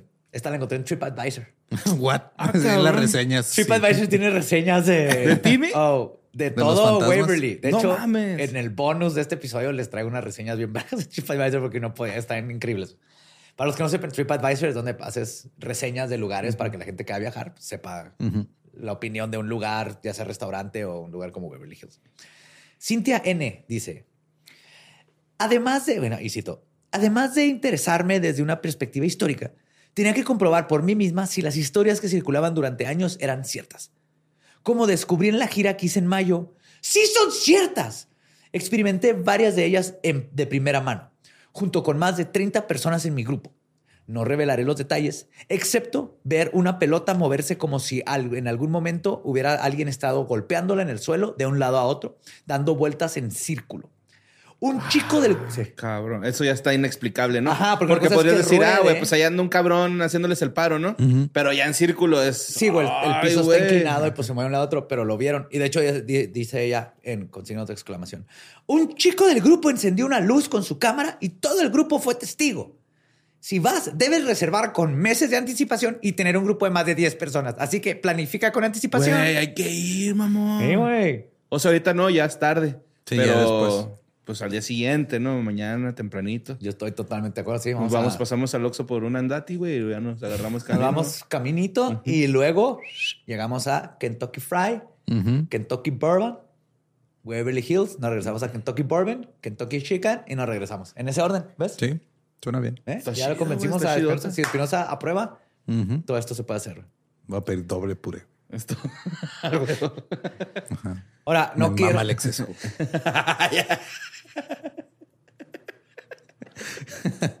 Me voy a dar permiso de alocarme, güey. Wow. Voy a pedir sobrecitos de jalapeño y no los voy a abrir. ¿Alguien sepa qué es la catsup en Kentucky Fried? Para el pollito, güey. ¿Cuál? ¿Quién le pone? ¿Cómo le hace Los poner catsup al pollo? Yo de niño le ponía. De Perdón, pero te dieron a haber corregido. de niño, güey. Bueno, sí, de Pero niño mira, te le la ponía catsup de Kentucky cosas. está en culera, güey. Está Pero horrible, ¿cómo güey. le pones catsup al pollo? No, es que a lo mejor le pusiste puré. la mermelada de fresa, te equivocaste. No, güey, la, la ¿Me mermelada de? Kentucky está... Me pasó con papas, güey. Oh, no. Porque sí es cierto, o sea, tienen papitas fritas y literal en vez que están tus papitas, abrí el sobre y nomás se lo eché todo, todas las papas de ¿Y qué tal? güey. No, está de la madre. culero, güey. Pues que tal vez si la no, está culero, aparte quieres papas fritas. Papas con mermelada de fresa, como que no. No. Pero ahora, no quiero que crean que todos los reviews este, son buenos, ¿eh? Ah, no, claro que no. Seguro va a haber alguien enojado uno. porque Ah, no aquí traigo rápido. fantasma. Justo es- este es de Kelib N2200SV. Ay, no. Ok. Él dijo, y cito, Estoy en desacuerdo con muchas personas que han mencionado que hay demasiada gente. Sentí que cada vez que encontrábamos un lugar tranquilo, un grupo de personas ruidosas y desagradables se abría paso sin respetar a las personas que lo rodeaban. La tienda de regalos tenía pocas opciones y sentí que realmente estaban perdiendo la oportunidad de aprovecharlas al máximo. Tenían solamente dos opciones, camiseta negra o sudadera con capucha negra con la misma imagen impresa en todo. Contraten a ese cabrón. Estoy hasta la verga de, de esos souvenirs, güey, que solamente sean negros. Hay, hay más colores, güey. Contraten a ese güey. Te va a pasar uh, el, el contacto, Kelip N2200SB, para que se pongan de acuerdo. Creo no, que no es cierto, bien. pero qué mamada, ¿no? Que se queje de la tienda de regalos. No, ahorita ven los otros también vergando. Pero como pueden ver, Waverly Hills ha sido el foco de numerosas investigaciones paranormales y ha aparecido en varios programas de televisión, documentales y libros dedicados a lo sobrenatural. De hecho, hay un video bien cabrón de un, nomás que no me cómo se llama, de un vato que se fue solo, lo rentó, porque tú solo te cuesta como mil dólares para Ay, que tengas el edificio para ti solo, mil y cacho. Y eh, hay una parte donde se levanta y llega algo, se alcanza a ver una sombra, güey, así, y como que lo toca. Y en ese momento el vato vomita, güey. Ya de veras, o sea, ¡ah! así le sale vómito. Está bien raro, güey. Y no se ve como alguien fakeado. Está muy, muy extraño todo ese video en el sentido de buena evidencia, güey. Porque él vomita y no fue hasta que vio el video. Que se dio cuenta que, algo lo tocó. Ajá. Para él nomás, él, él, lo que sí dice en el video es, me siento raro y traigo náuseas y luego empieza a vomitar. Hasta cortó el video para no grabar todo el vómito. Pero ya cuando ves el video se ve que una sombra lo toca y justo en ese momento es cuando empieza así que, uh, las náuseas. Ah. Sí, súper interesante, güey. Un güey con siete machos no me pasó ahí cerca. Por fume culero. Pues para tapar la cruda, güey. Ajá. No, me, me toallitas también, güey. WD-40, güey. Es, buen, es buena loción. WD-40, buena loción en cualquier emergencia. Aparte anda el lubricadón ya. Andas abierto a cualquier cosa. Ajá. Claro. Este, le digo que ha sido foco de numerosas investigaciones paranormales y ha aparecido en varios programas de televisión, documentales y libros dedicados a esto. Varios programas de televisión de investigación paranormal han presentado Waverly Hills, incluido Ghost Hunters, Ghost Adventures, Ghost Catchers, Ghost Ghosts, Breaking Ghost, Game of Ghosts y Ghost Medicine Woman. Algunos de esos son fake, pero... pero Ghost Medicine Woman es real. Por favor, dime que Ghost Medicine Woman es real. Te voy a dejar que lo. yo no quiero ser el que te rompa tu corazoncito. Como Grey's Anatomy, pero con menos trama. Más sangre. porque no han hecho un programa de. Hay tantos de hospitales, pero nunca han hecho uno de hospitales desde el punto de vista de los que se murieron. Que anden ahí recorriendo el hospital de fantasmas. Ok. ¿Eh? Ahora, estos programas, como ya saben, suelen traer investigadores y equipos paranormales para documentar posibles actividades paranormales, pero la mayoría de estos programas se nota que es bien fake todo y no han captado evidencia que sea así como que wow. Pero además de los programas de televisión, muchos entusiastas y equipos independientes de investigación paranormal visitan Waverly para realizar sus propias investigaciones. Waverly Hills ofrece eventos públicos de caza fantasmas, que no debe ser cazado, que no los cazas, güey, los observas. Desde... Observa fantasmas. Sí, es como bird watching, güey, la neta. No hay nada diferente entre un busca fantasmas que alguien que, ve, que, busca pájaros.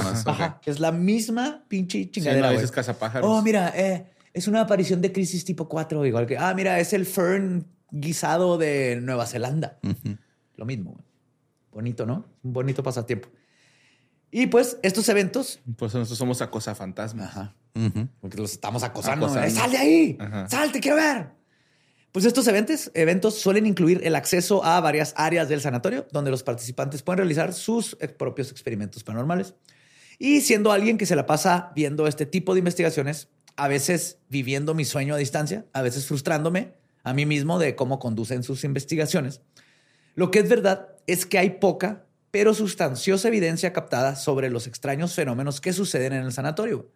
Hay mucha evidencia anecdótica y hay mucha más evidencia muy cuestionable. Ok. Porque obviamente es un lugar este, icónico y tienes que ir. De hecho, no sé por qué no ha ido Carlos el Don Charlie. Estaba muy ocupado yendo al, al, castillo. De Exacto, ese güey, porque va a ir a esa chingadera, güey. No se va a rebajar ese nivel. Al Titanic, güey, a la muralla china. De lugares más épicos, la Torre Eiffel, güey, pocos. Pero en resumen, de las cosas que te podrías encontrar si te atrevieses a ir a esa propiedad, perdón, que es mejor descrita por, es mejor descrita por la investigadora paranormal aparentemente confiable de nombre Kelly Patrick. Y cito, las puertas del túnel se cerraron de golpe varias veces cuando estábamos ahí. En el segundo piso ah, nos, quedamos, nos quedamos en el pasillo afuera de la cafetería. Durante 45 minutos vimos muchas sombras y bengalas, así lo como lucecitas que prendían y apagan. Luciérnagas. Como luciérnagas, haz de cuenta, flotando. Luces puntuales, espíritus caminando hacia nosotros. Veíamos a las personas de penumbra pasar a nuestro lado, pasarse a nuestro lado, interponerse entre nosotros cuando caminábamos. Ah. Les pasaban así entre dos personas. Empujándolo, ¿no? ese güey? Bien bulles. Así, ah, mi cartera, no mames, chale. Y no, no, no soy yo. Y ahí la lleva otro pinche penumbra por atrás. Teníamos varios puntos fríos que estarían a nuestro alrededor. En el tercer piso estuvimos en varios lugares. Otro grupo había instalado detectores de movimiento y cámaras en varias habitaciones. Pudimos ver espíritus que venían por el pasillo y regresaban por el pasillo. Mientras hacían esto, las cámaras se disparaban al pasar por la habitación. El espíritu se acercaba a nosotros a unos 50 pies de distancia y giraba haciendo esto varias veces. Ok, nomás andaba así como que. Ajá, en la rotación. Chingados, sigan aquí. Estaba vigilando. Ese sería ser el vigilante. Ese es el vigilante. El vigilante. O, un jabalí. O un jabalí disfrazado de vigilante. A lo mejor el jabalí estaba queriendo abrir la puerta, güey. Nadie la abría, güey. Sí, en el túnel de la muerte. No tienen pulgares. No. Desacreditó, desacreditó todo Waverly Hills. Corre con sus explicaciones. Y sus corrientes de aire. Ajá. Corrientes de aire y jabalís. Sí, esa es la explicación. Este, vimos más personas de penumbra, escuchamos portazos y pasos. En el cuarto piso, escuchamos pasos, portazos y más personas de penumbra. Vimos un par de espíritus caminando por el pasillo. En la habitación 502, un investigador me tomó una foto y hay una orbe sobre mi cabeza. Ese es el tipo de cosas que te puedes tapar. Entonces, sí, vamos. Y pues si bien las investigaciones paranormales han llamado la atención sobre Waverly Hills, los esfuerzos por preservar su importancia histórica y su integridad arquitectónica también son importantes. La rica historia del sanatorio como centro de tratamiento de la tuberculosis sigue siendo un foco central, incluso cuando abra su reputación, cuando tenga su reputación de fantasma. Hace unos años, alguien con una visión de negocios cuestionable intentó convertir el edificio en un bed and breakfast. Ok. Sí, pero lo que digo, para mí, que digo, digo, qué vergas, pero no. O sea, Ajá, yo sí me encantaría ir, pero Ajá. van a echarlo a perder. Pero los, gracias a los esfuerzos de preservación histórica y arquitectónica, lo- les pararon ese proyecto. Cada octubre se hace una casa embrujada dentro de las instalaciones que atrae a miles de... No tienes que decorar ni nada. Ajá, no, exactamente, güey. Nomás llegas y ya no tienes que poner adolescentes disfrazados de Pennywise. No, nomás, ahí está. Pero sí, sí le metieron cosas, entonces ya una parte sí está bien gacha, porque si vas normal, pues hay muchas que ya no sabes qué es casa de terror, que es verdaderamente de Waverly. Pero su estatus como estatus, su estatus como edificio embrujado ha sido curiosamente mucho más beneficioso para la preservación del lugar lleno de historia que el mismo municipio y todo. Tiene buena reputación entonces el, el lugar. Sí, sí, es un lugar turístico, es como ir a la muralla china, ¿se cuenta? Ya, al Titanic, Ajá, al Triángulo de las Bermudas. Ándale. Oh, mi respeto, señor. Y no queda duda que un lugar en donde se sufrió tanto y hubieron tantas muertes queda un estigma palpable, güey. una opresión creada ya sea por empatía o por lo paranormal o ambas. güey. Porque son lugares como este los que acarrean con ellos un expediente no tangible de la contienda humana, de su esperanza y desesperanza.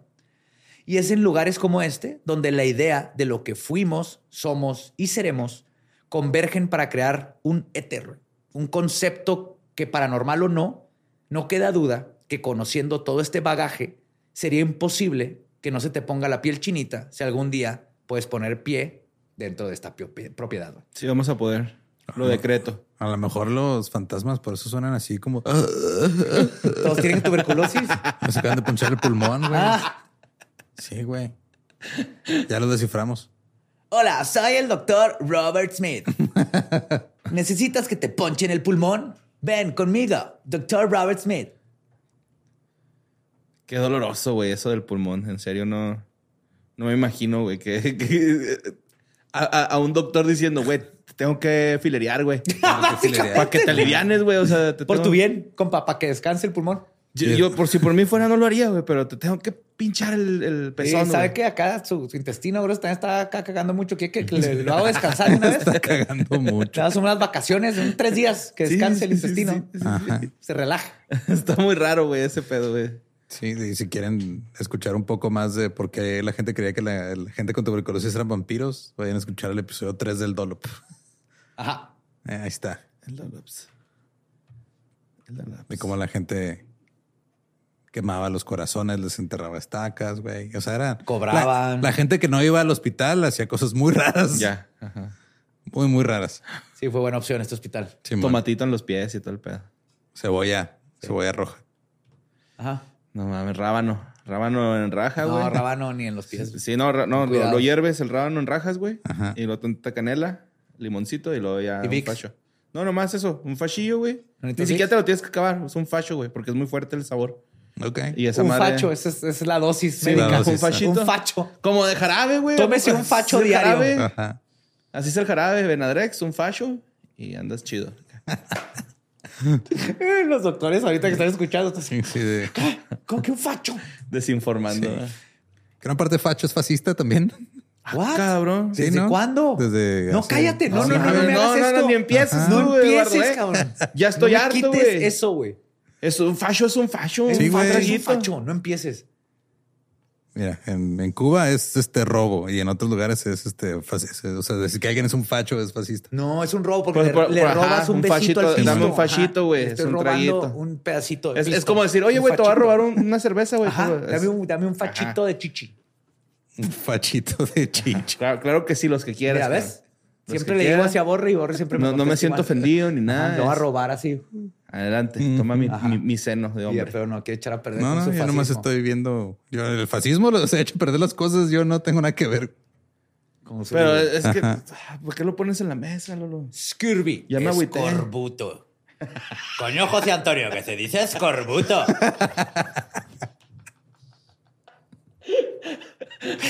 No seas mamón.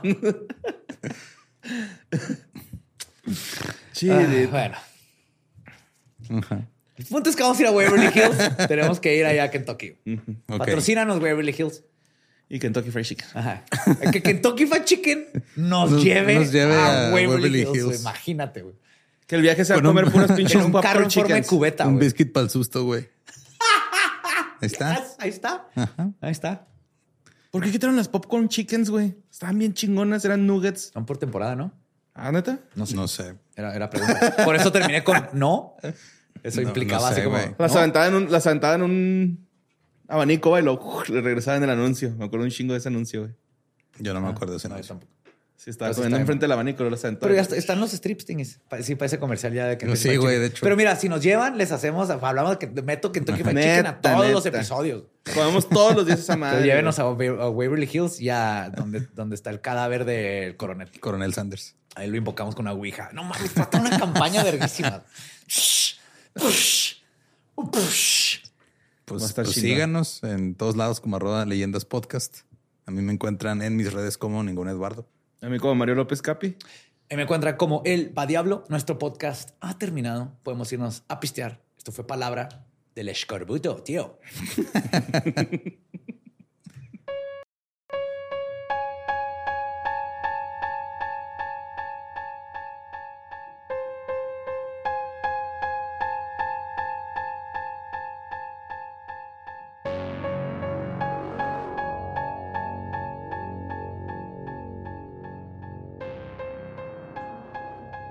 Eso fue Waverly Hills.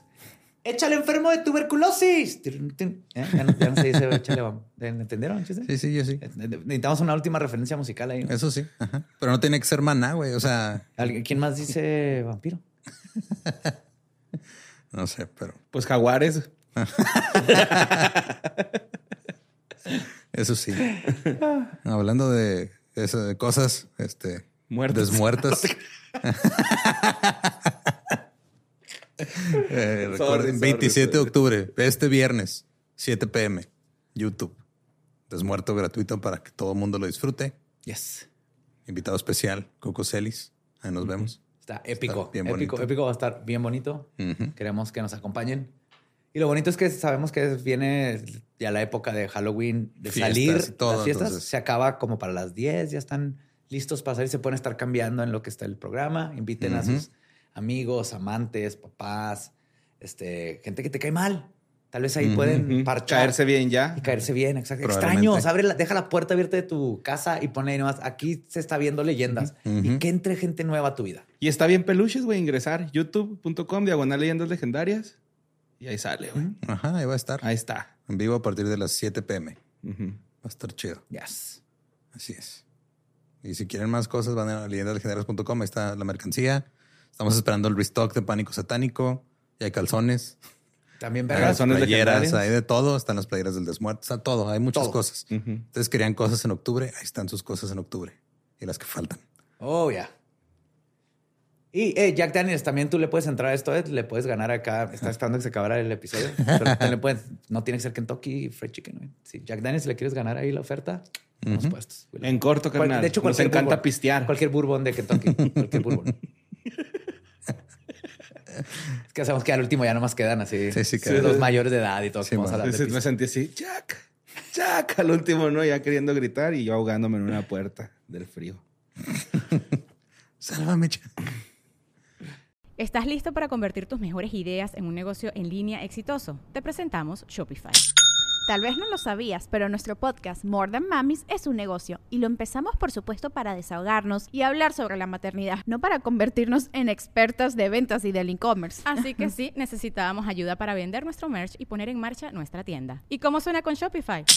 Llegó otra venta. Shopify es la plataforma de comercio que está revolucionando millones de negocios en todo el mundo. Ya seas un emprendedor desde tu casa o desde donde sea, Shopify es la única herramienta que necesitas para iniciar, administrar y hacer crecer tu negocio sin dificultades. Con Shopify puedo gestionar pedidos, envíos y pagos desde cualquier lugar, brindándote toda la información y estadísticas de tus ventas al detalle. Regístrate para un periodo de prueba con tan solo un dólar al mes en shopify.com barra sonoro, todo en minúsculas Ve a shopify.com barra sonoro para llevar tu negocio al siguiente nivel. Shopify.com barra sonoro.